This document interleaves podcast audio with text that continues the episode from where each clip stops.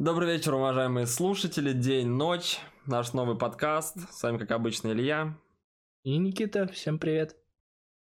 Сегодня немножко поговорим о японском кино, немножко корейском. Ну, точнее, не кино, а аниме. А это кино, я попрошу. Мультипликационный фильм. Да, да, мультипликейшн у нас сегодня будет на обзоре.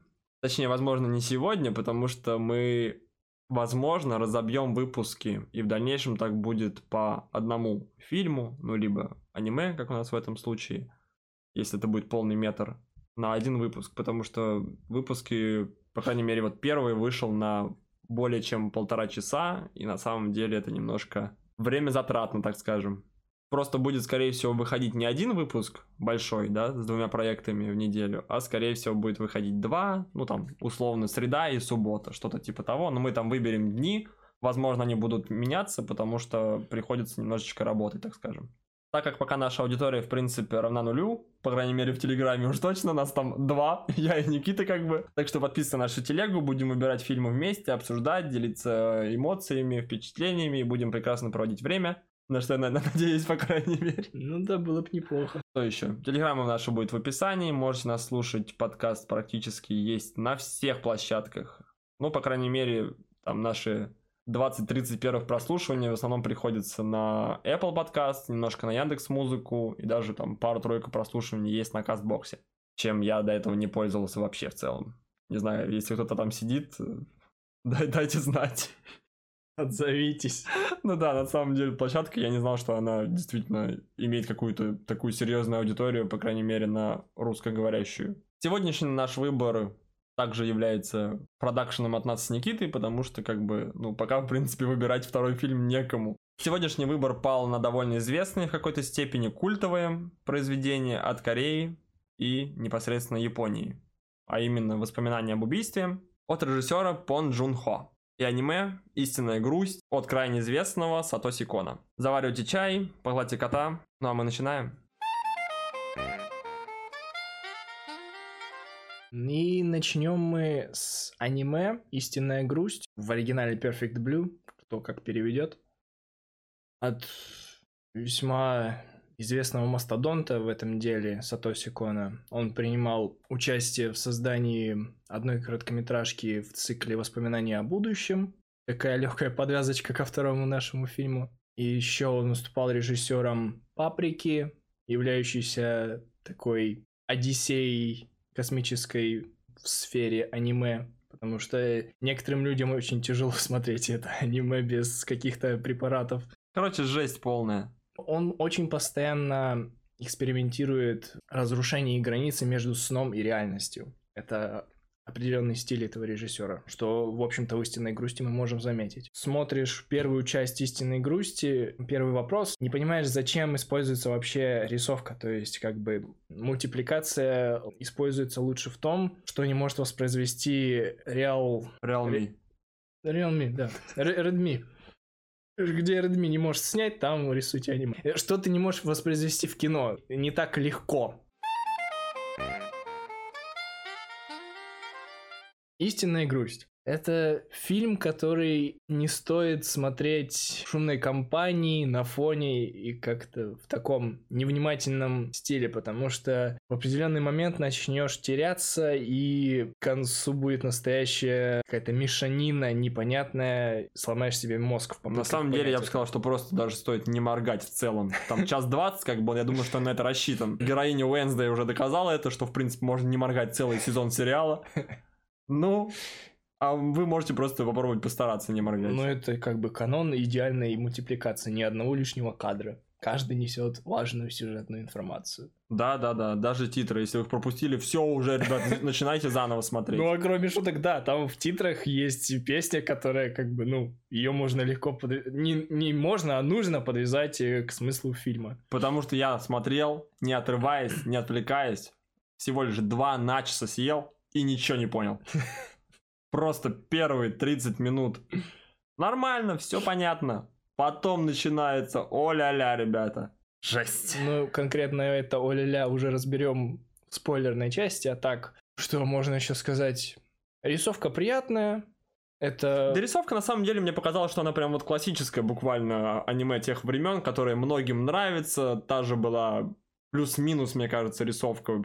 Нет, они, они все-таки отличаются как-то по стилистике, вот именно с точки зрения подачи нюансов, допустим. Там тени падают по-другому на губы, просто если ну, посерьезнее, где была рисовка, там как бы было прорисовано, допустим, что там нижняя губа, допустим, в одном месте чуть светлее, справа чуть темнее, Мгм. то здесь просто как бы верхняя губа, если в тени она темная, нижняя, если она светлая, значит она светлая. То есть она прям довольно-таки простая, но в то же время, я думаю, вот там, если смотрели Берсерка первый сезон, как раз, по-моему, тоже 97 года, как и Грусть, если я не ошибаюсь, или 98 года. Мгм. Тот же Евангелион, мне кажется, очень похож по рисовке. Он тоже довольно простой, но в то же время, вот кого я не встречаю даже не больших фанатов аниме, которые там видели какие-то таких титанов, да, условных. Атаки титанов. Вот.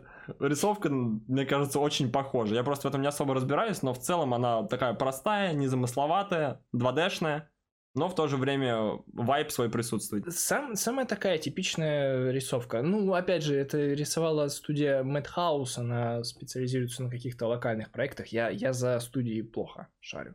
Ну, Скоро бензопилу будем об- обсуждать. Как выйдет полностью все серии, мы их все посмотрим, обязательно поговорим, потому что я на самом деле не хочу смотреть по одной серии. То, что я видел на ютубе от ребят, там, ну просто они как бы обозревают посерийно, раз в неделю. Ну, мне на самом деле хотелось бы просто полностью, условно, уйти в захлеб, посмотреть его и какое-то свое мнение составить, не знаю, потому что я на самом деле ждал, в принципе, этой экранизации. Ой, Сатоси Кон. Я ознакомлен со всеми его полнометражными работами. Это «Однажды в Токио», «Истинная грусть», «Паприка», «Актриса тысячелетия». А, ну 30 тысячелетия смотрел. Да, мы с тобой вместе ее смотрели как раз. Как я познакомился с истинной грустью, о том, что она в принципе существует, и на что меня натолкнула сама идея посмотреть ее. Я просто увидел то, что режиссер Реквиема по мечте выкупил права на это аниме, чтобы просто использовать одну сцену, где главная героиня сидит в ванне, окунувшись в воду вместе с головой, чтобы просто ее дублировать, да, просто показать ее в своем фильме. И я на самом деле немножко офигел, ну, то, что как бы выкупить целые права, я думаю, что они там, конечно, не стоили колоссальных денег, но в принципе, то есть выкупить права на целое аниме, чтобы просто оттуда взять 3 секунды, я не знаю. Ну, опять же, Сатоси Кон это влиятельный режиссер. А вспоминая тут же Паприку, всю концепцию Паприки себе Нолан взял в производство фильма «Начало». И в целом я люблю «Реквием по мечте», считаю одним из лучших, наверное, фильмов, раскрывающих тему наркотиков и зависимости в целом, потому что, ну, я бы, наверное, даже, может быть, поставил его на топ-1, не знаю. Ну, «Дилер» трилогия, но она все-таки немножко не о том. Да. Просто если брать, допустим, тему просто о наркотиках, то ладно, да, их можно как бы подвязать. В дилере наркотики это сеттинг. Наверное, мне кажется, «Реквием по мечте» на игле это просто вот прям они вот так вот нога в ногу практически Ну идут да, они близки. с точки зрения, да, повествования, о чем речь и насколько они раскрывают саму тематику и насколько это все пагубно влияет на ваше здоровье. Просто вот так на самом деле я рандомно наткнулся и такой Никите говорю, давай посмотрим. Он говорит, да ты чё, как бы это прям ку- культовость, культовость. Ну, обычно просто если какой-то топ аниме дают, он очень часто попадает. В целом это вся интерлюдия, которую я хотел бы озвучить. Немножко переходим к самому сюжету, к завязочке, поговорим о том, с чего все начинается. Ну и дальше обсудим в деталях, довольно подробно, для тех, кто не смотрел. Естественно, мы вам скажем, ну там будет какая-нибудь перебивочка непосредственно, и потом мы перейдем к обзору всего полного метра. Так, плавненько переходим к завязочке.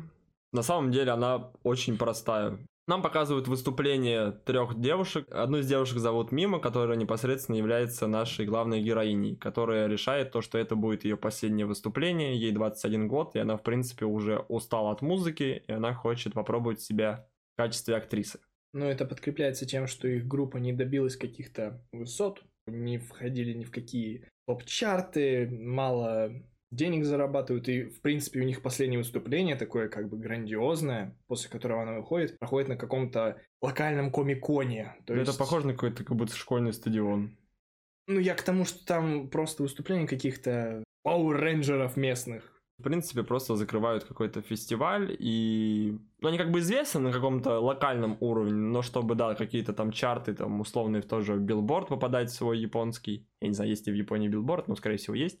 Нам показывают четверых парней, которые, ну, просто какое-то местное хулиганье, они стоят на самом верху, там, потому что, ну, то есть лавочки расположены как в кинозалах. И нам показывают первый ряд, где сидят три человека, которые прям заинтересованы в их выступлении, они их ждали, наших трех героинь. Ну, в принципе, а на самом деле одну, там две они фигурируют, пару сцен и больше не появляются. На самом деле, ведущей исполнительницей в этом трио постоянно была Мима. Даже в одном разговоре мелькает упоминание того, что на одном выступлении Мима сорвала голос, и пришлось ведущей вокалисткой быть другой девушке, и фанаты подмечали, что ее звучание даже получше Мимы. Выступление проходит, в какой-то момент один из этих хулиганов бросает банку. Из-под кола, типа, условный. Наверное. И к нему идет разбираться один из охранников.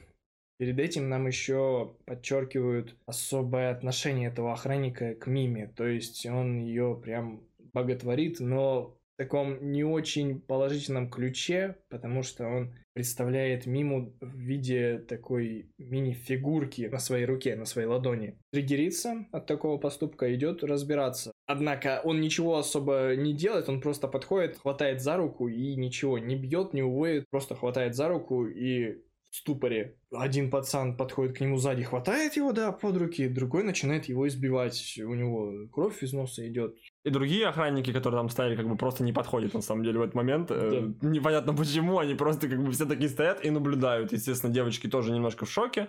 Потому что, ну, начался какой-то переполох, шум, гам. Начинают угоманивать не охранники, а другие Ну, их просто зрители. толпа начала закидывать там да. тоже всякими продуктами, там какие-то помидоры летят, хотя я на самом деле вот никогда не понимал, кто с собой приносит на концерт помидоры, скажите мне, пожалуйста. Я вот ни разу с собой не носил. Перекус. Если кто-то такие есть, да, то, пожалуйста, напишите мне в Телеграм наш.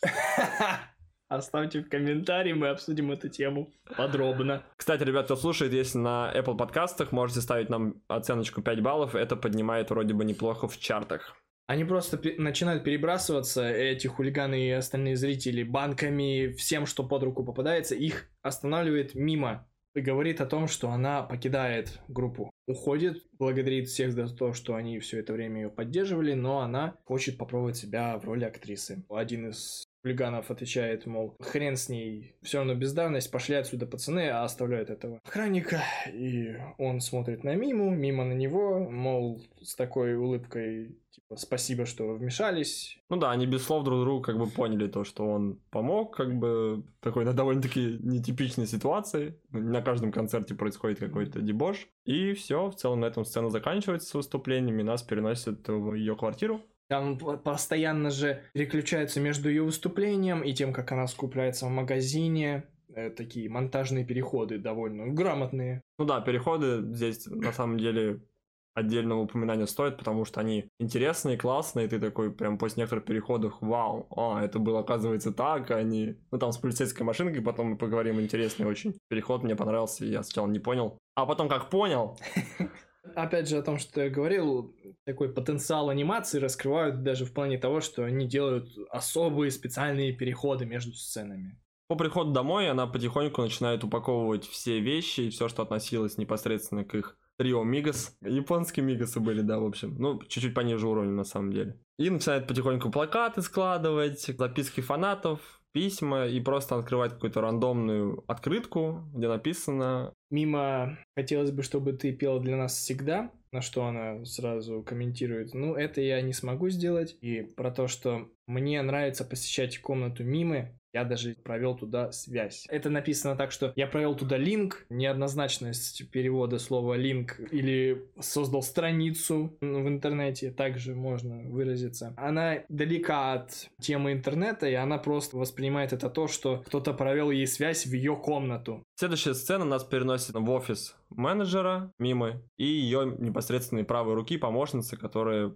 просто на протяжении всего аниме будет с ней рядом и будет ее как бы поддерживать во всем и следить за тем, чтобы она не натворила херни, но она в итоге натворит ее. Они сидят вместе в офисе и обсуждают то, что не зря ли она это все бросила, потому что, ну, в целом потенциал он виден, просто нужно, ну, там буквально еще альбом, пару синглов, как бы, и можно серьезно как бы апнуться, да, и уже будут другие цифры и все прочее, но мимо это как бы уже не интересует, она хочет стать актрисой, хотя до этого у нее, в принципе, никакого опыта не было, она была только один раз в какой-то маленькой сцене, где она даже ничего и не говорила. Но в то же время она решает бросить все, карьеру певицы, исполнительницы и удариться в съемки сериала. Следующая сцена нам уже показывает непосредственно процесс съемок, сериал «Двойная петля». Для Мимы попытались выбить роль, просто мимолетную, где она говорит одну фразу «Кто ты?». То есть это, в принципе, все, что ей доверили. Она сестра потерпевшей буквально. К ней подходят детективы, она спрашивает «Кто ты?». Ей представляется, и все, мы ее на этом больше не видим. Попутно представляют всех других участников съемок, нам показывают известную актрису, которая очень уважает Мима, она хочет... Походить на нее. Да. Нам показывают режиссера, сценариста, там и Руми непосредственно присутствует на съемках, потому что она ну, просто постоянно с ней. Она там и домой ее часто отвозила ну, после съемок. Менеджер там тоже рядом. И менеджер, да, также непосредственно находится на съемочной площадке. И она просто сидит и репетирует свою уникальную речь. И написано «Кто ты?» Кто ты? Во время небольшого перерыва приходит разносчик почты, выдает несколько конвертов, там они раскидывают их между собой, ну, кому там что пришло. И один из конвертов достается менеджеру, он подходит к сценаристу и говорит, может быть, мы расширили бы диапазон текста для нашей юной звезды кинематографа, потому что, ну, как бы одна фраза небольшая, это как бы несерьезно. На что тот им отвечает, вы же знаете, она бывшая поп-звезда, исполнительница, и как бы с ними очень трудно работать. А он говорит, их в чем проблема? Она уже как бы и не исполнительница, так что она просто актриса. На что он отвечает, ну, естественно, я подумаю, раскину мозгами об этом позже. Начинается съемка сцены, камера мотор, но вдруг происходит небольшой взрыв, камера резко перемещается на объект, взорвался сам конверт непосредственно в руках менеджера Мимы но с ним все хорошо, его отправляют в больницу, и он как бы сильно не пострадал. Но на самом деле сам по себе инцидент очень ну, такой неожиданный в целом, потому что, ну, блин, взорвался конверт. Теория от этого мог пострадать кто угодно, там, и та же Мимо, в частности, о чем она будет говорить там чуть позже, но мы пока это не будем затрагивать. На этом мы считаем то, что завязка закончена, потому что дальше будут происходить уже более ключевые моменты. Ну, фильм, в принципе, тяжело обсуждать. Ну да, просто тут вот прям буквально, наверное, спустя 5-7 минут хронометража, он сам все небольшой, час 20, если что, аниме идет, там час 25, если не ошибаюсь. И тут очень сильно все подвязано одно за другое, потому что сюжет на самом деле, да, очень сильно закручен. И вот так вот обсуждая куда-то дальше продвинуться, можно какие-то ключевые детали все-таки рассказать, а вдруг кому-то это не хотелось бы слушать. Так что, наверное, пожалуй, на этом мы завязочку и закончим. Переходим к дальнейшему обсуждению. Надеюсь, вы еще не устали. Чай у вас не закончился. Я вот устал. Чая у меня нет. У нас есть Кока-Кола. А, ну все, пишем. Сюжет истинной грусти. Очень, на самом деле, массивный элемент, объект. Его очень тяжело описывать. Там очень много завязано на визуале. Да, в целом диалоги там на самом деле, они довольно-таки просты. Они, считаю, прям на вторичном. Первично это визуал 100%. Он вроде бы и не бодро повествуется, такое размеренное вам дается повествование, но в то же время практически в каждом кадре ну, то есть там много что можно себе просто да, напридумывать даже самому. Возможно, даже автор про это и не думал. Даже включая те же самые переходы. Та самая грань между сном и реальностью, она за счет этих переходов разрушается, потому что когда Мима получает записку по факсу, от какого-то неизвестного, скорее всего, от э, этого самого охранника, фаната ее сумасшедшего. Ну, я так, я так это понял, что это именно с него. «Предатель» разными шрифтами разных размеров. В этот момент она спрашивает, кто ты? Кто получил доступ к ее факсу? Тонкая грань между ее реальной жизнью, где она задается вопросом «кто ты?», и эти важные строки, из которых буквально на тот момент состоит все ее участие в этом сериале, они для нее важны. Кто ты? На этом все как бы завязывается, и все последующие переходы будут в себе иметь какие-то... Таить information. Да-да-да. Возвращаемся к взрыву конверта. После этого Ей устанавливают э, компьютер в квартире, этим занимается Руми. Она объясняет, как ей вообще пользоваться им. И на секундочку, ей ставят Macintosh. Я даже загуглил, а, потому что там в сцене есть коробка. Я сначала не обратил внимания то, что там старое вот это еще их яблоко Э, Я, не- я не помню, там, я не помню, там то ли радуга, то ли там 6 цветов. Ну, в общем, вы понимаете, не да, про суть. что я говорю, да, старый логотип Apple, который там использовался где-то до 98 примерно года. Вот. И ей ставят Macintosh, который выпускался с 92 по 97 год, просто там выходили разные модели, и он стоил на то время, ну, на самом деле, очень дорого. Мало кто мог из просто физических лиц позволить себе его, ну, я просто исключаю компании и прочее. Но ей ставят непосредственно прям вот топ of the топ на тот момент. Компьютер у тебя дома. Это для 97-го, я считаю, очень круто. Да, роскошь. И она буквально, в принципе, не знает ничего, а Руми как бы уже немножко подкована, она знает, что такое интернет, знает, как переходить по ссылкам, да, такие элементарные вещи, Мгм. которые сейчас делаются в один клик. Тогда это было, ну, революция на самом деле. Потому что интернет общедоступный для любого человека, это, это не сейчас, ребята. Потому что я еще помню, когда у Теле2 3G не было. Вот это было больно. Она просто сидит как бы в недоумении. Она говорит, можно на японском, почему ты говоришь на английском, я Да. ничего не понимаю. Дальше есть нюанс небольшой с переводом. Ну, как бы Амер- Америка, понимаете, Кремниевая долина, они говорят на English, а японцы, ну, не понимают, они просто как бы на палочках еще там общались, с жестами вот этими. 97 год, ох уж этот древний Древний Китай. Ну, и она переходит по ссылке на портал. Наш телеграм-канал. Да. И подписалась, потому что она умная. Она в конце выживет, знаете почему? Потому что она Да, подписалась. Мы ей дали совет в Телеграме, как нужно сделать. Она переходит по ссылке в эту самую комнату мимы и начинает читать блог. Они... Ну да, там большой какой-то сайт об идолах, Idol Online. И она переходит на страницу, посвященную ей. Она читает просто, на самом деле, очень локальные и супер незаметные факты о ней. То есть, как бы это могла видеть только она, там, допустим, и кто проходил в этот момент прям непосредственно рядом с ней. То, что она во столько-то позавтракала там-то, она приехала в такое-то время на поезде и вышла с перроны с правой ноги. Ну, то есть, как бы она говорит то, что я люблю выходить с левой ноги, а тут она, как бы, знаете, есть такое выражение, встала не с той ноги, и она, как бы, вышла из поезда не с той ноги. И это, как бы, там тоже описано, и она, на самом деле, потихоньку читает. Сначала смеется, как бы, ну, такой, там, ничего такого нет, как бы, ну, папарацци, может, где-то увидели.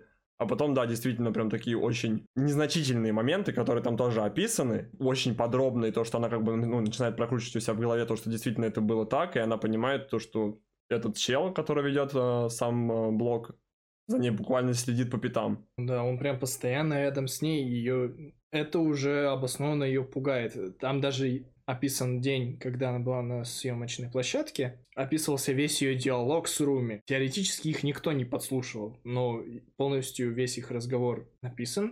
То есть буквально как будто на ней висит прослушка. Вот. И записан ее голос, как она повторяет эти свои строки «Кто ты?». И опять же, снова переход эти повторения строк «Кто ты?». Мы возвращаемся на съемочную площадку, и они наконец доснимают этот эпизод, который был прерван взрывом конверта в прошлый раз. Она спрашивает актрису, которая играет роль детектива в сериале, о том, кто она. Она представляется детективом. Далее им сообщают об очередном убийстве в рамках сериала. Убили какую-то модель. Заканчивается сцена фразой режиссера снято. Дальше эта фраза будет очень влиятельной на протяжении о- оставшегося фильма, потому что мы очень часто будем слышать после какой-то сцены, которая будет нам казаться происходящей в реальной жизни, но мы будем слышать эту фразу снято, и что будет нас возвращать На бы- площадку съемочную. Да. Следующая сцена нам показывают диалог по телефону режиссера и сценариста, который сообщает то, что он придумал, как можно расширить арку нашей главной героини,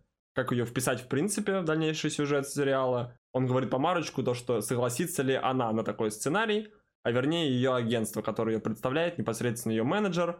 Следующая сцена, естественно, менеджеру уже прислали сценарий, и уже даже разослали всем другим актерам сценарий, как бы, то есть... Утвердили. Ну, то есть, как бы, части. ее особо-то уже и не важно мнение по факту. Ну, ти- То типа, есть машина запущена. она может отказаться, просто это выйдет им... э, копеечку. Может, не в копеечку, ну, ге- геморно будет. Ну, в юань, то есть. Переписывать сценарий будет, да. Далее следует диалог в офисе менеджера Руми и Мимы о том, то, что нужно будет сниматься в откровенной сцене. Будет сцена в стриптиз-баре, где ее непосредственно должны будут изнасиловать. Но не в реальной жизни, как бы на камеру. Но в то же время она никогда такого себе не позволяла. В принципе, она довольно-таки себя грамотно позиционировала и могла всегда какую-то рамку выстроить непосредственно между своей личной жизнью и общением со своей фан-базой, и, ну, просто она как бы медийная личность, да, я думаю, вы понимаете, о чем я говорю. Руми подчеркивала то, что эта сцена очень плохо скажется на ее имидже, то есть после того, как она была айдолом, в таких сценах с э, обнаженкой очень вредно для ее репутации и карьеры в будущем. Просто это может как бы закончить ее карьеру, а может быть и наоборот. Но тут, тут как бы такая тонкая грань, кто знает, что будет. На что Руми говорит нет, мы попросим сценариста, чтобы он переписал сцену. Менеджер говорит, как бы уже всем остальным актерам он отправлен, уже утвержден, режиссер готов снимать, все круто, мы продолжаем. Вот осталось единственный нюанс, чтобы ты просто согласилась. Мимо просто спокойно сидит и на самом деле просто без каких-либо эмоций говорит, ну, хорошо, Почему бы нет? Потому что там еще режиссер называет какую-то великую актрису, как я понимаю. То есть даже она этим занималась. Условно пойдешь по стопам тех, кто стоял на вершине Олимпа кинематографа, и ты как бы можешь стать одной из них, либо вообще просто возвыситься над ними. На что Мимо, в принципе, спокойно согласна, просто она говорит такую помарку, то, что родители, скорее всего, меня по головке не погладят за это. Она, в принципе, совершеннолетняя, ей 21 год, об этом говорится практически в самом начале мимо согласилась. Все, переходим к съемкам. Следующая сцена. Декорации уже готовы. Стриптиз-бар. Она, естественно, играет стриптизершу, как вы могли понять. И вокруг там, ну, не знаю, мужчин порядка, может, 10-12. Начинается очень откровенная сцена, она там отыгрывает, плюс э, несколько дублей снимали, потому что там не нравилось что-то режиссеру, там что-то затягивали какой-то момент, какой-то там момент слишком неграмотно был сделан, и, в общем, снимали там в 3 или в 4 дубля. Нам показывают крупным планом лицо Руми, она начинает плакать и просто не смогла выдержать, то есть, как бы, этой сцены, наблюдать за ней и просто уходит. Менеджер хотел ее остановить, но в то же время как бы оставил ее наедине с собой и продолжил ждать ее, чтобы отвезти после съемок домой. При всем этом нам показывается, что атмосфера на съемках довольно уважительная. Сам по себе насильник, как бы он, когда останавливает сцену, он лежит, ну, сверху нее, как бы ну, стоит на четвереньках условно. Там просто выполнялся переход между сценами. Там сначала снималась сцена, где э, мимо танцует. Ну да. Ее начинают все задевать, выходит охранник, охранник какой-то, да, ну, ну его, его просто выкидывают толпой и все. На этом сцена заканчивается, говорят стоп-кадр, но говорят оставайтесь в этих положениях, то есть положение, когда насильник склонился уже над мимо и готов приступать. Он извиняется перед Да, ней. он извиняется, ну что, за дальнейшее она говорит, да нет, ничего, все в порядке. Ну, как бы съемочный процесс тут, да, но в то же время он себя тоже чувствует не особо ловко, как бы сцена такая щепетильная, скажем. Да, ну про- просто показано, что к ней все понимающие относятся остальные актеры, то есть все в порядке. В то же время она как бы без опыта в эротических сценах условных. Mm.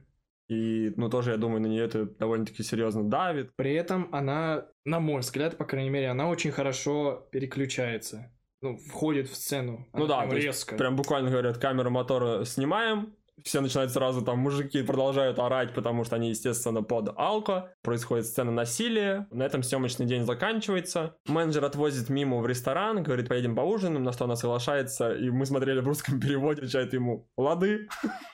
Да ничего, молодец. Награду предлагаю где-нибудь поужинать. Лады. Меня это улыбнуло немножко. Ну, там в переводе, в при... котором мы смотрели, в принципе, молоко, даже адаптация молоко, молоко простоквашино, потому что я могу себе это позволить. Оно, конечно, дороговато, но очень вкусное. Это тоже было забавно. В Японии, знаете, простоквашино, да. Дистрибьюция настроена, то есть как бы поставки идут. После ужина, нам ужин не показывают, быстрая сцена переходит сразу же к ней домой, она приезжает с кормом для рыб, и она подходит к аквариуму, видит то, что рыбки почти все умерли, и осталось только две на что она начинает очень сильно нервничать, переживать. Я так понял, что, возможно, из-за очень длительных съемок, может быть, она до этого забыла их покормить. Я подозреваю, что просто к ее квартире имели доступ. А, ты думаешь, кто-то отравил рыб? Я, а почему тогда две выжили? Слишком жесткие они? Это... Они там все как бы... Банально просто на них не хватило яда. Я уверен, что к ее комнате был доступ. Она начинает психовать, начинает кидать вещи по квартире, скидывает крывало с кровати, и нам показывают кадром то, что выжило две рыбы. У меня на самом деле появилась идея, то, что да эти две рыбы Метафора на тех двух. Остается уже дуэт, а не трио. Остались непосредственно на своем пути, и поэтому они выживут мимо непосредственно с многими звездами, которых карьера не сдалась, остались на дне. В общем, у меня такая идея появилась, не знаю, она просто, ну, как бы осталось две девушки, которые продолжили заниматься музыкальной деятельностью, осталось две рыбы живых в аквариуме. На самом деле, как бы, ну, неплохо, я считаю, в целом. Да ничего, край красиво подвязано. Имеет место быть, я полагаю. Показывают, как сценарист возвращается к себе домой, живет в каком-то жилом комплексе, он приезжает на... Паркинг. Да, на паркинг, на свое место, там какое-то за ним забронировано, и на номере этого парковочного места наклеена бумажка с названием сериалов. Ну, он просто отрывает, сминает, особо этому не придавая значения, подходит к лифту, нажимает кнопку, спрашивает, кто здесь. Он слышит песню э, группы Чем. Ну да, она слышна, так знаете, на бэке очень далеко, и сначала даже непонятно, откуда она играет. Mm-hmm. Я поначалу думал, монтаж какой-то странный, или... Ну, то есть там вы тоже, я думаю, не поймете. Просто он ожидает лифт, спрашивает, кто здесь, и нам показывают камеру, как будто кто-то от первого лица смотрит за ним из-за колонны. Первая мысль, как будто просто кто-то включил, ну, не знаю, на плеере. Но подъезжает лифт, открываются двери, и там стоит просто бумбокс. Сначала открываются двери лифта, нам показывают только лицо этого сценариста, он в ужасе смотрит на что-то в этом лифте. В этот же момент, как двери открываются, громко бьет эта вся песня в уши.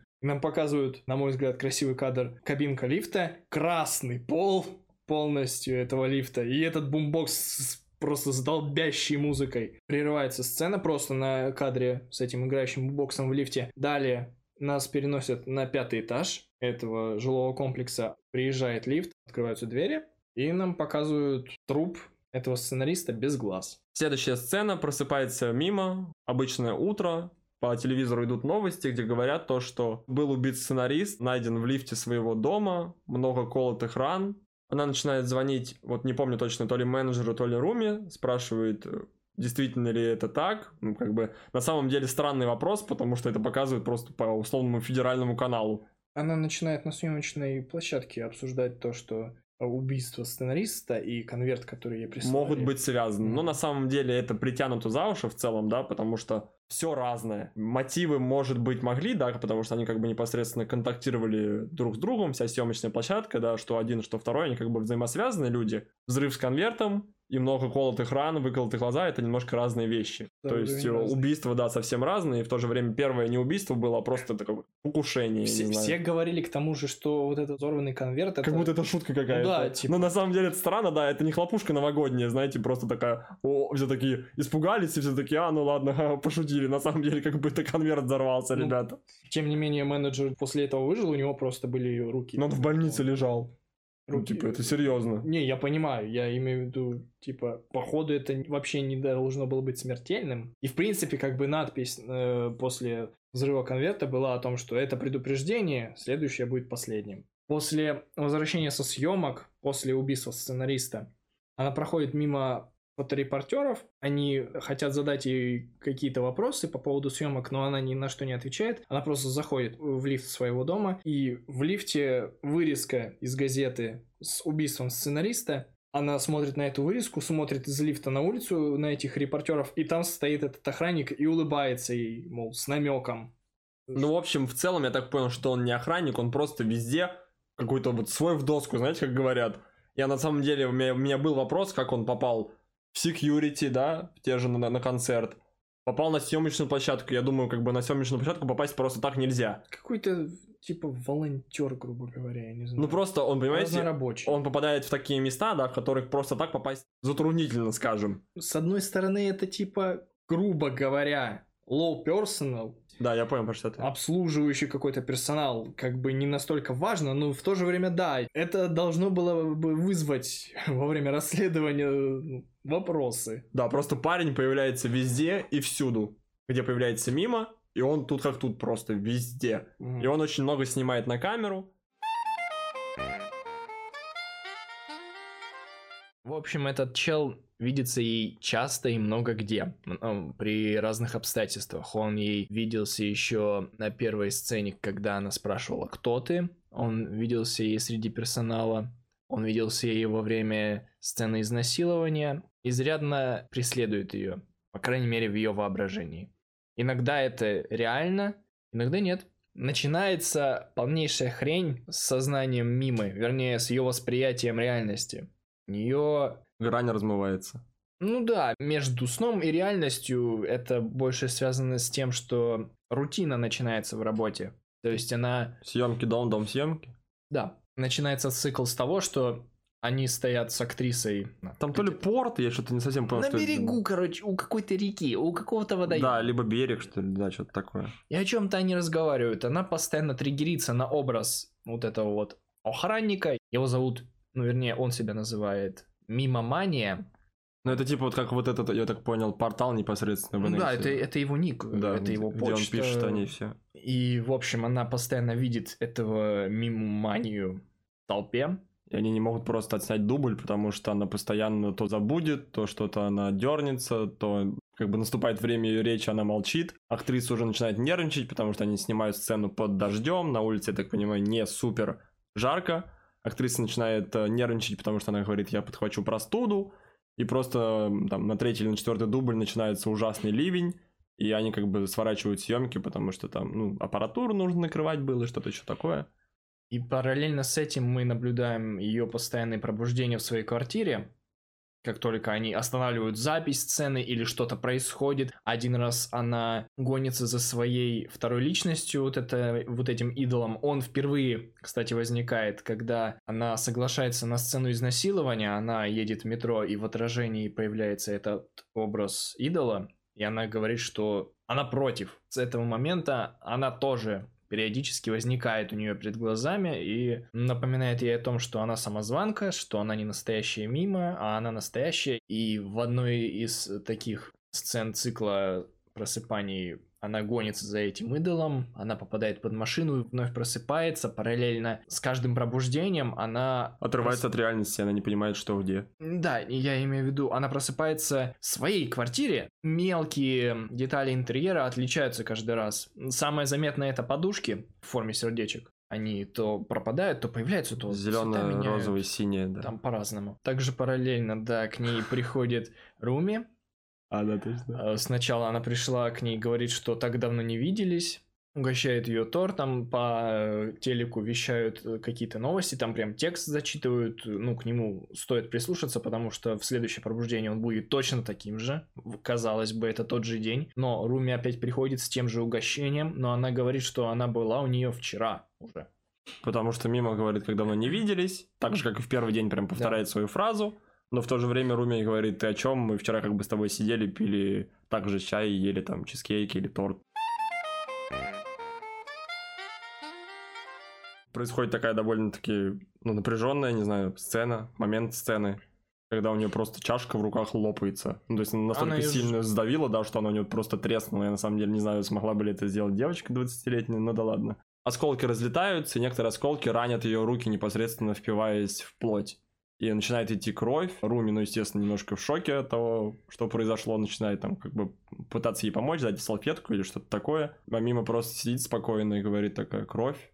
А она настоящая, то есть она просто ну, настолько уже потеряна, что она не может отличить э, сон от реальности. Мимо! Мимо! Да что с тобой? У тебя кровь!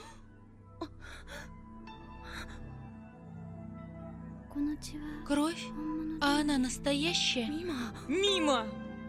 И таким вот образом все приходит к фотосету у одного фотографа, который известен тем, что он в основном снимает... Откровенные фотолупы. Да. Это обсуждают между собой оставшийся состав группы Чем. Мимо участвует в этом фотосете. Изначально все более или менее как бы пристойно. Постепенно он просит ее снимать одежду все больше и больше. В итоге все скатывается к полностью обнаженным фотографиям. В итоге фотосет закончился, фотографии поступили в журнал, и мы наблюдаем за тем, как э, Мимо Мания скупает все журналы, которые смог. Я не знаю, насколько он охватил масштаб. Ну, я так понял, что он во многих был ларьках и прочих магазинов журналов. Ну да, у него там приличный такой склад образовался на квартире, не знаю, в доме. Наблюдаем квартиру Мимо Мании, э, обложенную просто всеми этими журналами. Видим, как он переписывается с кем-то по электронной почте с логином вроде бы реальная мимо или что-то такое. Ну, в общем, якобы должна быть мимо, но это явно не она, потому что она осознанно пишет ему о том, что он должен помочь ей спасти ее от этой самозванки. Меняется сцена, нам показывают квартиру фотографа. Вечер поздний, он ждет доставку пиццу, приходит курьер, довольно-таки в обыденной одежде, там, ну, знаете, а-ля Яндекс доставка. Курьер молча ставит пиццу на пол, на что фотограф говорит «странный вы курьер», и в ту же секунду получает отвертки в глаз.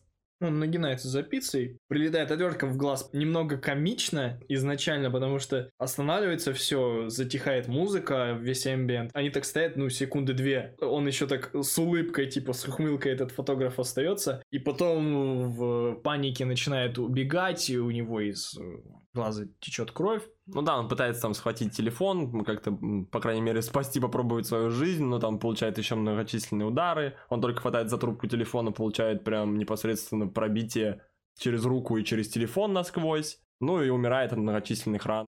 В то время, как доставили пиццу этому фотографу, он рассматривал на проекторе фотографии своего сета с мимой. И когда уже начинает добивать его курьер, они оказываются между проектором и стеной, то есть изображение попадает на них обоих. И нам показывают параллельно фотографии мимы, обнаженные, воспроизводится голос фотографа, который требует от нее больше страсти, и параллельно с этим курьер все чаще и... Ожесточение начинает его добивать. Слетает с него кепка, с курьера, и мы видим, что это мимо. В определенный момент просыпается мимо, до этого заходила во время своего цикла пробуждений на форум комнаты Мимы, где писали о том, что она посетила недавно какой-то магазин одежды, и она еще комментирует это так, что она не помнит, было это на самом деле или нет.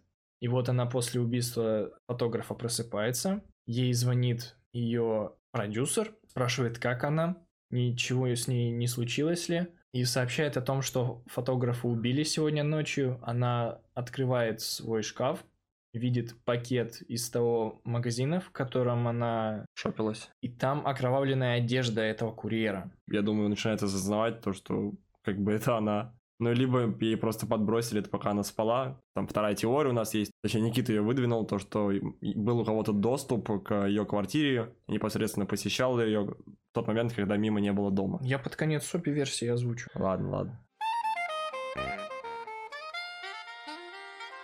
Происходит переход к съемочной площадке, где Мима должна сыграть сцену убийства кого-то тем же самым оружием. Ну, я не уверен, что это отвертка, может это шило какое-то. Ну, ну что-то в общем, такое, да, инструмент. Похоже на то ли отвертка. Ну, просто там такая рисовка, как будто, да, больше похоже на шило, что оно заостренное просто к да. окончанию. Прям очень острое. Она должна убить ну, таким же шилом, как убили фотографа, какого-то мужчину в рамках сцены исключительно. Итак, она подходит к своей грядущей жертве. Начинаем съемки. Ей бьют в глаза софиты, и она падает без сознания. Она просыпается, видит, что она в больничной палате. С ней говорит актриса, которая играет в сериале главного детектива.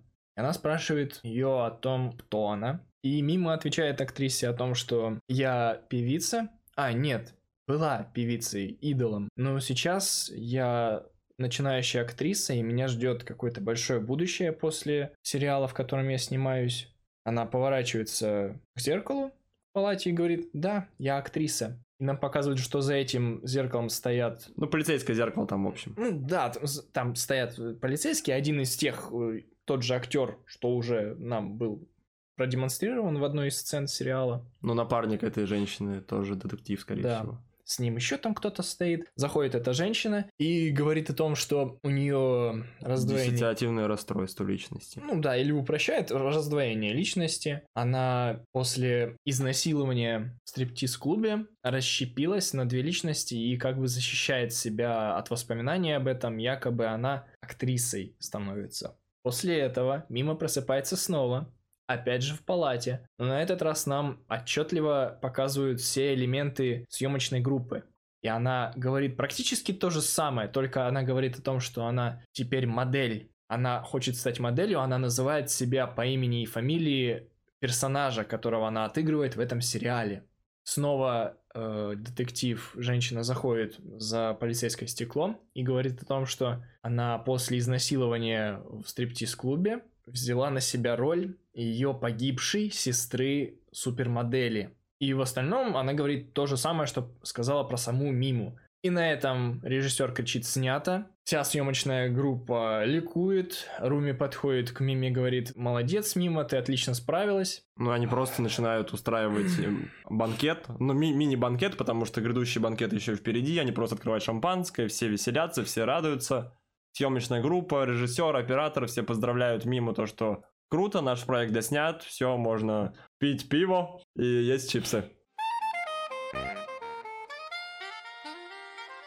Наступает следующая сцена, мимо идет по выстроенному павильону, то есть это непосредственно должна была быть больница, длинный очень коридор, и навстречу идет главная героиня сериала, которая играла детектива. Мимо просто в нее врезается, потому что она идет, смотрит не вперед, а под ноги к себе, извиняется перед ней, называя ее именем героини, а не реальным. На что ей та отвечает, мы съемки как бы окончены, и все, я уже не та, кем ты меня сейчас назвала, я просто имя не запомнил на самом деле хлопает ее по плечу, как и во многих до этого сценах, и говорит то, что сны не могут быть реальностью, и как бы это все, ну, выдумка условно, иллюзия. После короткого диалога они расходятся в разные стороны, и навстречу Мимы уже идет непосредственно Мима Мания в костюме того же самого охранника, когда он был в самой первой сцене на концерте, если вы еще помните это. Потому что на самом деле за час двадцать произошло как будто за пять. Мимо осторожно оборачивается, ища глазами актрису, которой они буквально пересеклись 5 секунд назад, но ее там уже нет, она поворачивается обратно и уже как бы мимо Мани непосредственно перед ней хватает ее, а рот ей закрывает. Да, да, да. Резкий переход, потому что закрывается багажник у продюсера, они стоят с Руми. Менеджер Руми говорит то, что все круто, раздобыл для нее роль в полном метре на главную героиню. И он просто говорит ей то, что нужно будет сняться в пар откровенных сценах, но до этого как бы она уже это делала и в фотосете, и непосредственно в сериале в сцене изнасилования, так что проблем никаких не будет. Они расходятся на такой довольно-таки положительной ноте. Менеджер заводит машину, включаются передние фары, освещают руми. Меняется сцена, где нам уже показывают схватку Мимы с Мимоманией. Она пытается от него всеми силами отбиться. Но Мима на самом деле неплохо уворачивается, потому что она какой-то момент просто забегает в угол, откуда нельзя в целом-то и выйти никуда, кроме как один выход, где стоит уже непосредственно антагонист. Он на нее нападает и втыкает шило в стену и не может его вытащить. Ну, знаете, да, таких много комичных ситуаций, когда застревает топор в стене, и все, и потом, пока он его вытащит, то вы, вы уже в Израиле. И они оказываются в тех же самых декорациях, где снималась сцена в стрип-клабе с изнасилованием, Мимо Мани оказывается сверху, мимо в проигрышной ситуации, но она как бы свисает голова у нее непосредственно со сцены. Так же, как и в сцене в самом сериале с изнасилованием. Она видит пояс с инструментами, и там есть молоток. Она пытается дотянуться до него.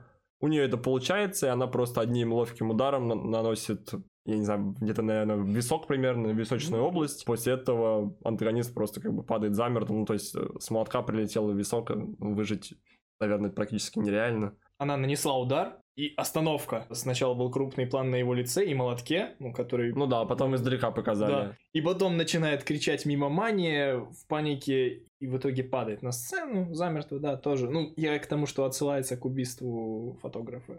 И он падает на самом деле точно так же, как и мимо лежала после сцены изнасилования. Ну да, да, да. Потому что он прям буквально вот лег на, на то же самое место, если бы, знаете, как мелом обводят трупы, вот, вам не странно, что он упал именно на это место, где было мелом обведено? Ты понял, да? Да. Нет, я думаю, мелом обвели уже позже. Очень загадочно.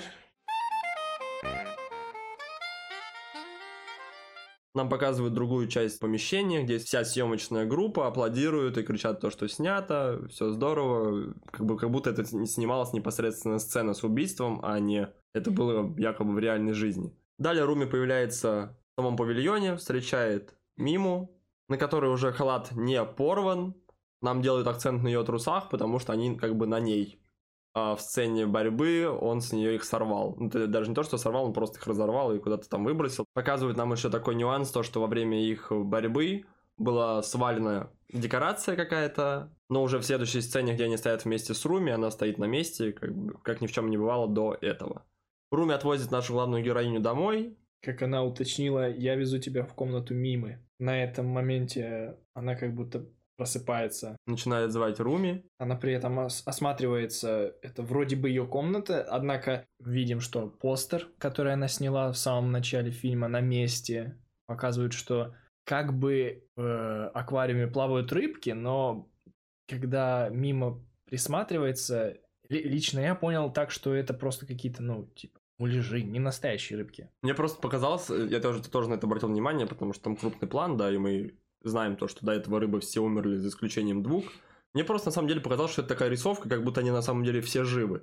Потому что это как будто откат с самого начала. Они, в принципе, были все живы у нее. Ну, типа, ну... Ну да, они плавают неестественно, я, я, я с Да. этим я согласен. Но в то же время они, скорее всего, тогда, если они были мертвы, они просто бы, ну, пузом кверху, как бы на поверхности воды были. Не, бы. в том смысле, что если это какие-то А, фейк рыбы? Да, да. А, да, окей, я об окей. этом. И вместе с тем, как Мима начинает осознавать, что что-то здесь не так, к ней в комнату входит вроде бы иллюзия идола Мимы, только в красном костюме, в отличие от того белого, в котором она была весь остальной фильм. И начинает говорить с ней о том, что это настоящая комната Мимы, все такое. Также Мима видит в отражении одного из зеркал, что это на самом деле стоит Руми с париком, то есть э, это заметно, что прическа явно отличается от прически Руми привычной. Мима испуганно обращается к ней, мол, Руми, что происходит? Руми сначала запинается,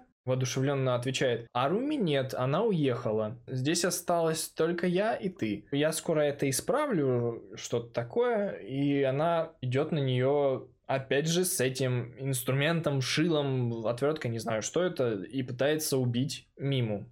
Она на нее ну, наваливается и пытается пр- пронзить. Собственно, ей это удается, она пронзает ее, но Мима при этом ее как бы то ли от боли, ну, находит в себе силы и отбрасывает от себя Руми в этом костюме. Ну, то есть урон не критический произошел, она пытается от нее сбежать, Через балкон. выпадает буквально с балкона, ну, она, то есть, повисла на обратной стороне балкона, Руми пытается ее зацепить, и в итоге она просто сваливается, но она падает как бы на- сначала на крышу пониже, а потом уже падает непосредственно на сам асфальт, и вроде бы не такое критическое падение было бы, как э, с самой высоты до дороги. Так как до этого ее, ну, условный, да, двойник, который ее посещал на постоянной основе, мог просто парить, можно сказать, в воздухе, она просто отталкивалась от всего и просто там прыгала по фонарям, она просто также спрыгивает, в данной ситуации убежать невозможно, потому что, как бы, есть тактическое преимущество.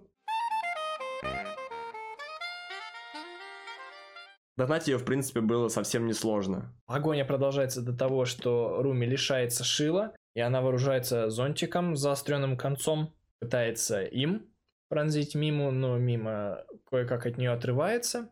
Нам периодически показывают, что якобы в реальном мире за ней, левитируя практически, бежит идол Мимы, а в отражении окон, зеркал вокруг показывают, что это бежит Руми, ну, как бы запыхавшаяся, все такое. Т- Тяжело с такой фигурой бегать. Точнее, с отсутствием фигуры.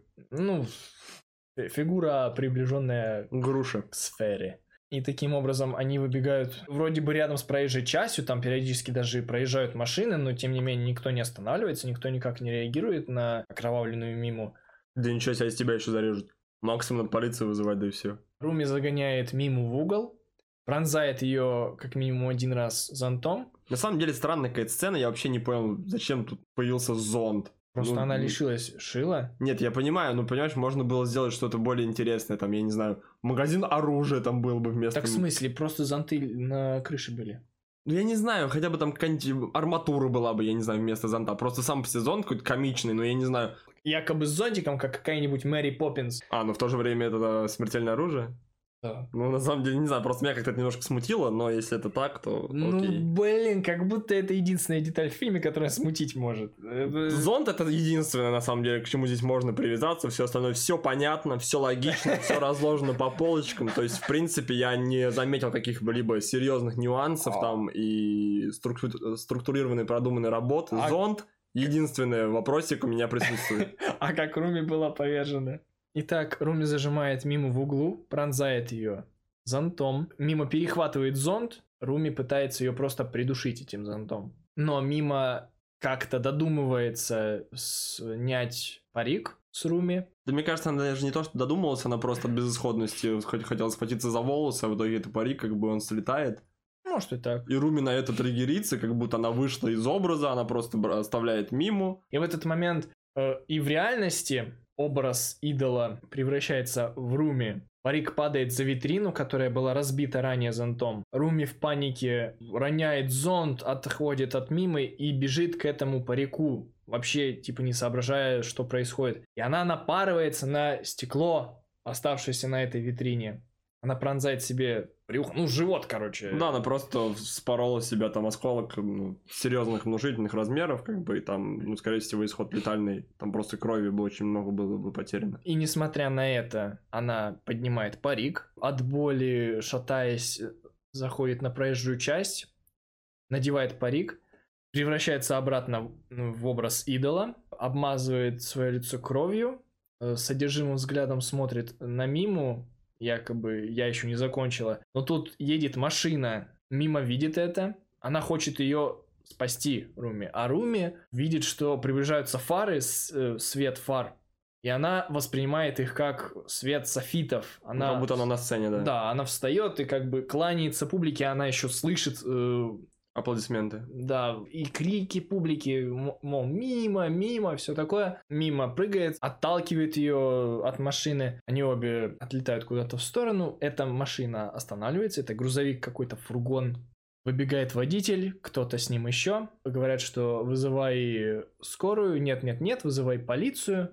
Что? Наоборот. А, наоборот. Да, зачем полиция, нам нужна скорая, как бы. Это не так важно. Отдаляется камера, показывается просто Вид на город. Мы слышим сирены. Переход на сцену психологической больницы. Нам показывают Руми с прической, которая была у Мимы весь фильм. Она идет с букетом, сама себе под нос говорит, что мне так нравится, когда ты присылаешь мне букет. Они всегда такие красивые. Нам показывают Миму, которая наблюдает за ней через э, окно. Она при этом с прической главной актрисы сериала, в котором она снималась. Просто это на самом деле, да, сложно звучит, но в целом это так, потому что там просто прически у всех буквально перемешиваются, и уже...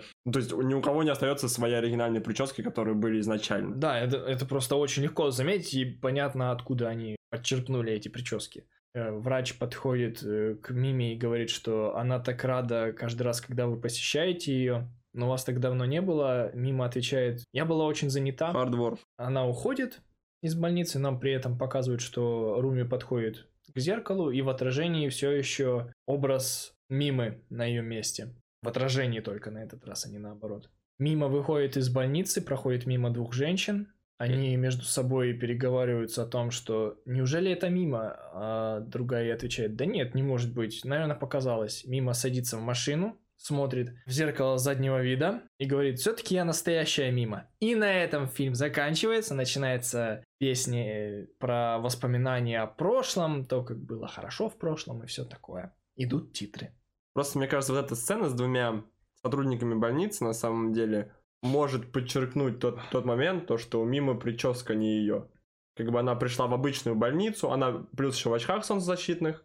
Ну, конечно, да, на улице солнце светит, в принципе, это нормально, но в то же время, знаете, когда люди скрываются, надевают парик и очки, это прям, ну, два столпа, на которых э, основывается ваша маскировка, чтобы вас не, не запалили папарацци. То есть это может быть одной из теорий, да, то, что почему она в парике и почему одна узнала ее, ну, естественно, по чертам лица, но в то же время вторая как бы развеяла ее догадки.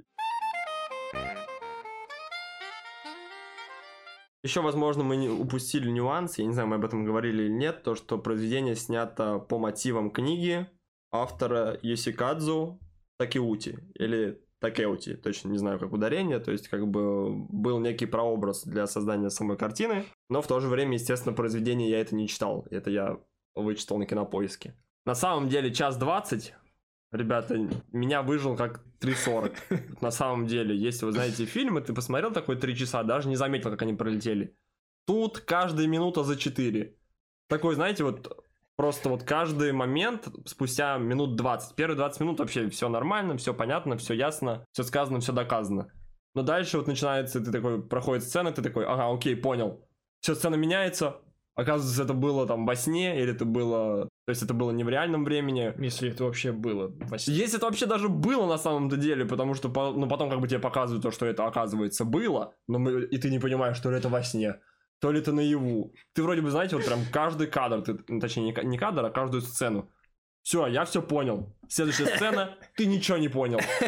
И вот так у меня первый просмотр просто вот ПКД, знаете. Понял, ничего не понял. Понял, за бортом. Второй заход. Как я уже упоминал в начале нашего подкаста, то, что фильм «Реквием по мечте» брал отсюда вдохновение, ну, по крайней мере, одной сцены. Также я прочел, на самом деле, я не смотрел сам фильм, Никита смотрел его. «Черный лебедь», который вроде бы также режиссер вдохновился непосредственно истинной грустью. Но там, как Никита сказал, у главного персонажа раздвоение личности. Вроде бы фильм тоже высоко оцененный и многим известен, но я на самом деле не ознакомлен с ним. Ну, параллелей действительно очень много с черным, у черного лебедя с истинной грустью. Но я бы не сказал, что это прям калька. Это ну, относительно самостоятельное произведение, хорошо сделанное. У меня появилась такая идея во время второго просмотра, то, что вот когда непосредственно мимо мания, да, и фанатик вот этот упал замертво на сцене, так же, как и мимо в сцене с изнасилованием, вот именно на этом моменте как бы умирает прежняя мимо, появляется, ну, то есть новый образ, новое альтер-эго. Потому что он упал именно непосредственно так же, как и она в сцене с изнасилованием, прям именно в самом конце.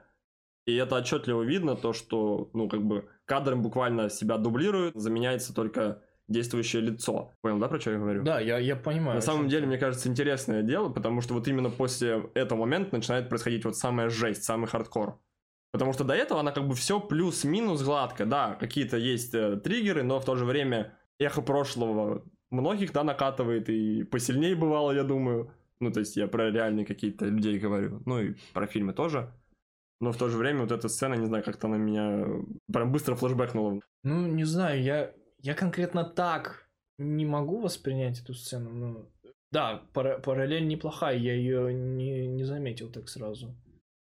Да я не то чтобы заметил, я просто вот типа смотрел, я в какой-то момент просто как-то абстрагировался даже на самом деле, я там не слушал, что они говорили, потому что как бы уже второй просмотр был, я просто мне какая-то мысль всплыла, и я ее записал на всякий случай, потому что я, скорее всего, ее забыл потом. Больше, мне кажется, ее стоит воспринимать эту сцену как, ну, очередной этап, да, но не в том плане, что старый образ Мимы умер, а в том плане, что разрушена некая прослойка между... Некоторый барьер между образом идола и самой Мимы. То есть он каким-то образом их разграничивал. Он был связующим, типа, между ними. Ну, просто да, как бы она кардинально меняет жизнь, и в то же время это, ну, не всегда бывает хорошо, как мы можем выяснить. Ну да.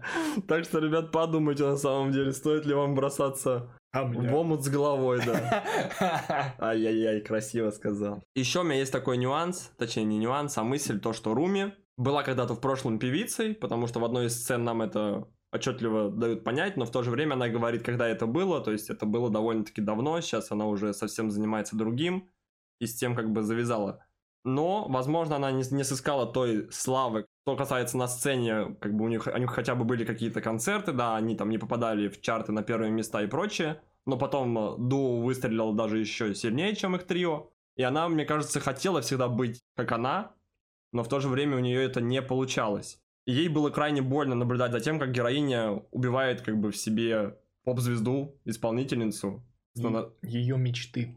Да, то есть она просто смотрит на то, как девочке, в принципе, все это легко дается, да, она у них как бы все впереди, она еще очень юна, но в то же время она решает просто очень резко все бросить и пойти по пути актрисы, на что Руми, я думаю, просто не может смотреть спокойно, и она так хотела бы стать тем, кем она являлась, но в то же время она просто взяла это и спокойно бросила. Я точно-точно такую же мысль подчеркнул, хотя, может, и автор и это хотел донести. Она как мать Э, или родитель любой, который... Воплотил в себе, а. хочет воплотить в ребенке свои мечты? Да, да, да. Вот у него что-то не получилось. Ну, это да, это уже прямо из психологии. Ну, Да, и, ну, я думаю, на, частично на этом явно основано. То есть она и заботу к ней проявляет прям сильную, она за ней следит, она буквально посещает ее квартиру. Опять же, я уверен, что она посещала ее квартиру. Она э, создает такую же комнату, как у нее на квартире. Атмосферу, да. И, ну, в принципе, да, она хочет осуществить через миму э, мечты, которых не достигла сама. У меня вообще по этому фильму в ответ тому, как э, Сатоси Кон любит размывать границу между сном и реальностью, у меня две версии для сна, если это все более или менее все, что происходило, является исключительно творением разума мимы, и если это все, ну, более или менее в некоторых моментах, по большей части, реально. Если это реально, то действительно Руми, неудавшаяся идол-певица, заручившись поддержкой одного из ярых фанатов Мимы, хочет вернуть ее обратно на сцену. На сцену, да. Собственно, возвращаясь к рыбкам, которые были отравлены ей, она во время сцены изнасилования уехала, она отравила этих рыбок, и она на самом деле отравила всех рыбок. Те две, которые плавают, это как бы, блин, сформулировать. Э, на самом деле умерли все рыбки, Мимо видит это, но когда она именно начинает плакать в истерике, нам за ее плечом показывают, что плавают еще две рыбки. Эти две рыбки Мимо Мания и Руми, которых Мимо не воспринимает так, как они, ну, кем они на самом деле являются. Она их не воспринимает как что-то реальное. Пока еще на тот момент еще она начинает только видеть э, образ э, идола, преследующий ее. Она к этому придет постепенно. Таким образом, на протяжении всего фильма Руми газлайтит отчаянно Миму, то есть все-таки у нее порой галлюцинации точно проявляются, как минимум это мимомания, появляющаяся в толпе, образ идола, которого она видит периодически. В отражениях? В отражениях, ну, в принципе, он нереален этот образ. Просто Руми внушает ей эти галлюцинации определенным образом. В таком случае в конце она действительно попадает в психушку, а Мима преображается, становясь актрисой. Руми навсегда запирает себя в образе идола, которым не смогла стать, который остается с ней в отражении в этой психушке. А Мима, полностью освободившись от этого образа, уходит э, в жизнь ну, успешной актрисы, собственно, с прической этой успешной актрисы, которой она так восхищалась. Ну, видимо, она действительно хороша, все такое. Это если реальность. Если версия сна, практически все творение исключительно Разума боль... мимо? Да, больного разума мимо в течение вот этого стресса, всех переживаний. Реальным, скорее всего, является только начальная сцена, где она уходит. Она просто единожды видит этого охранника, мимо манию. Дальше он пропадает, его на самом деле нет. Нигде и никогда.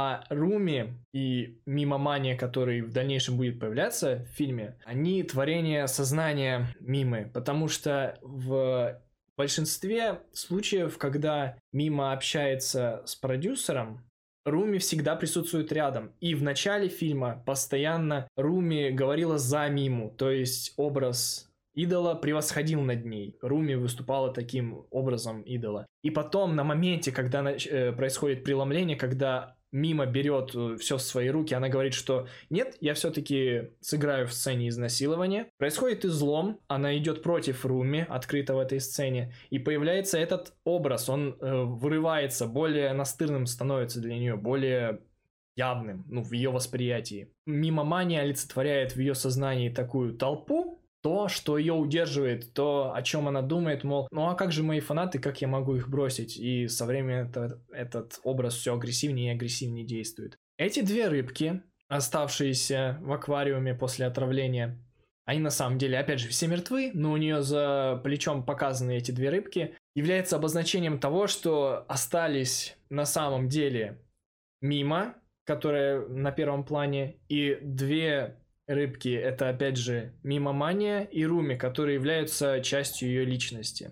Таким образом, все происходящее у нее в голове исключительно, у нее смешивается все. То есть она проживает, конечно, жизнь актрисы в определенной мере, но она параллельно с этим убивает сценариста, убивает фотографа, творит всякую хрень. Она просто не осознает этого. И в конце, когда якобы она покидает э, психушку, она оставляет, это на самом деле сцена, как ее выписывают, то есть ее помещают на лечение в эту психушку, и спустя какое-то время ее выписывают. И в психушке остается образ Руми, перед этим образ Мимомании она самостоятельно убивает, и в психушке она остается, оставляет образ Руми, с образом идола, то есть она вылечилась от этого. Но, к сожалению, она подсаживается на новый образ, образ этой актрисы. То есть она вылечилась, но... Взаимозамена? Не до конца. Как-то так. В любом, э, при любом раскладе фильм о том, насколько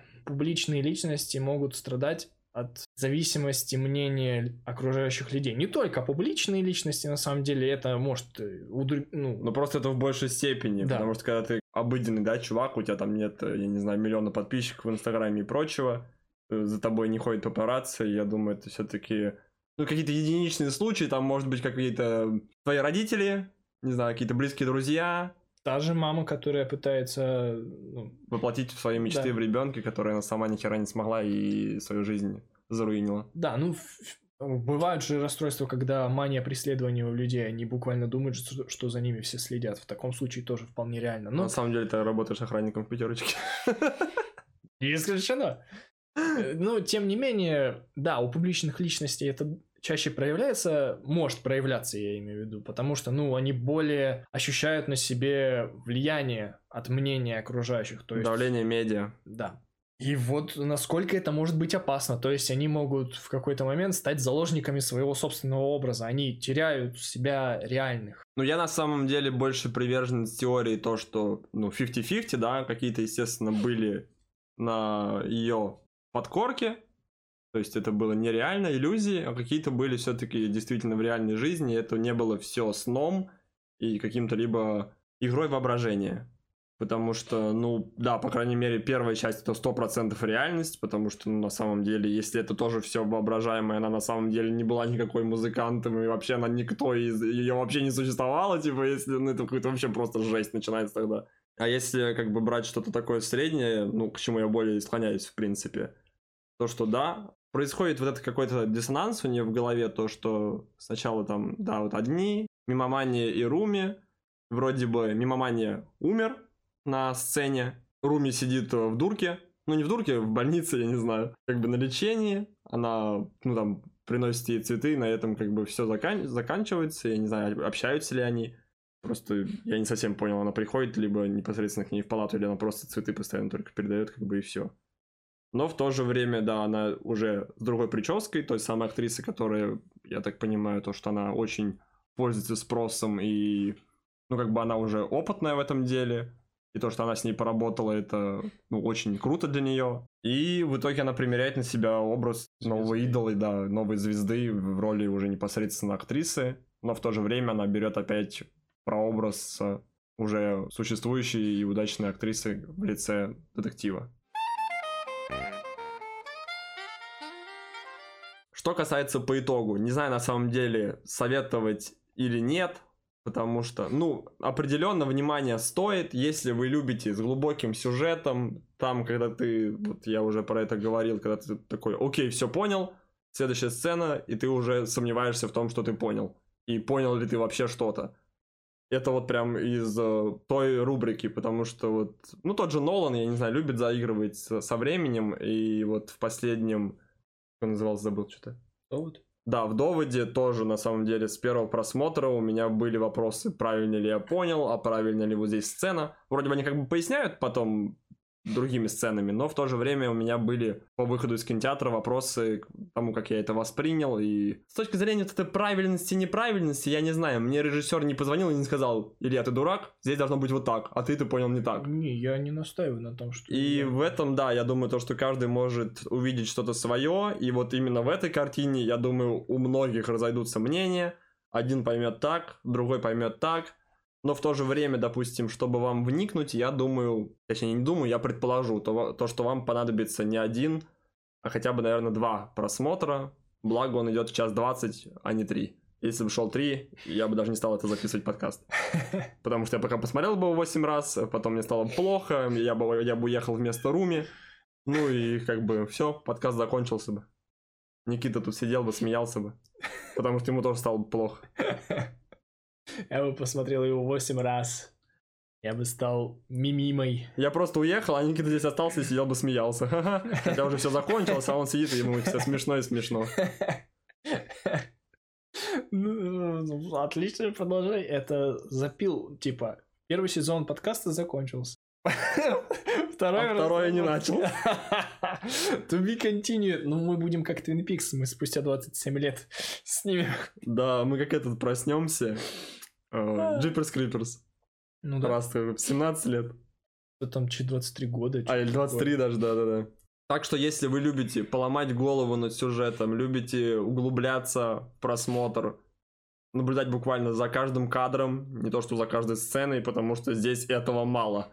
Нужно прям всматриваться в кадры, можно даже стоп-кадры для себя на самом деле делать, но это уже так, если вы прям хотите а если вы любите что-то посмотреть больше лайтовое, не напряженное, тогда лучше отложите и посмотрите это, когда вы будете в каком-то таком определенном настроении, либо вы будете готовы посмотреть на самом деле серьезное произведение с точки зрения сценария и его подачи. Согласен. Это действительно непростой для восприятия фильм. Его прям для определенного настроения, если ты хочешь всерьез задуматься, так прям погрузиться. Но, с другой стороны, это сделано так, что ты, если захочешь погружаться, то тебе будет приятно это делать. То есть все эти монтажные склейки, все эти приемы операторские, они сделаны хорошо. Да, не офигенно сделан. Переходы очень крутые вообще. Ну вот. Ты получишь удовольствие от этого, от просмотра, если ты будешь правильно настроен на него. Что мне нравится в такого рода картинах, они неоднозначны в своем прочтении. Как Илья сказал, э, посмотрит один человек, э, проинтерпретирует это все по-своему, а второй человек проинтерпретирует по-другому. Это очень хорошо для произведения искусства, когда каждый воспринимает его по-своему. Это рождает дискуссию, это рождает мысли в умах людей. Это, это хорошо. Побольше бы такого.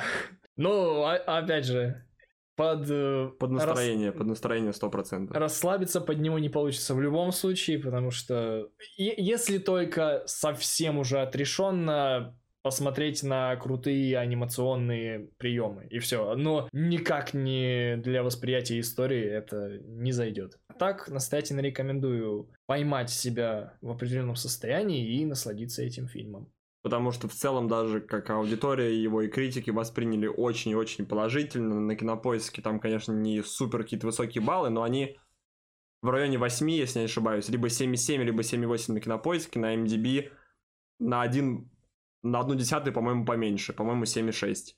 Критиков тоже рецензии гора уйма положительных, там просто такие эссе пишут, что вы почитаете скажете, о, все еще хуже, чем я думал.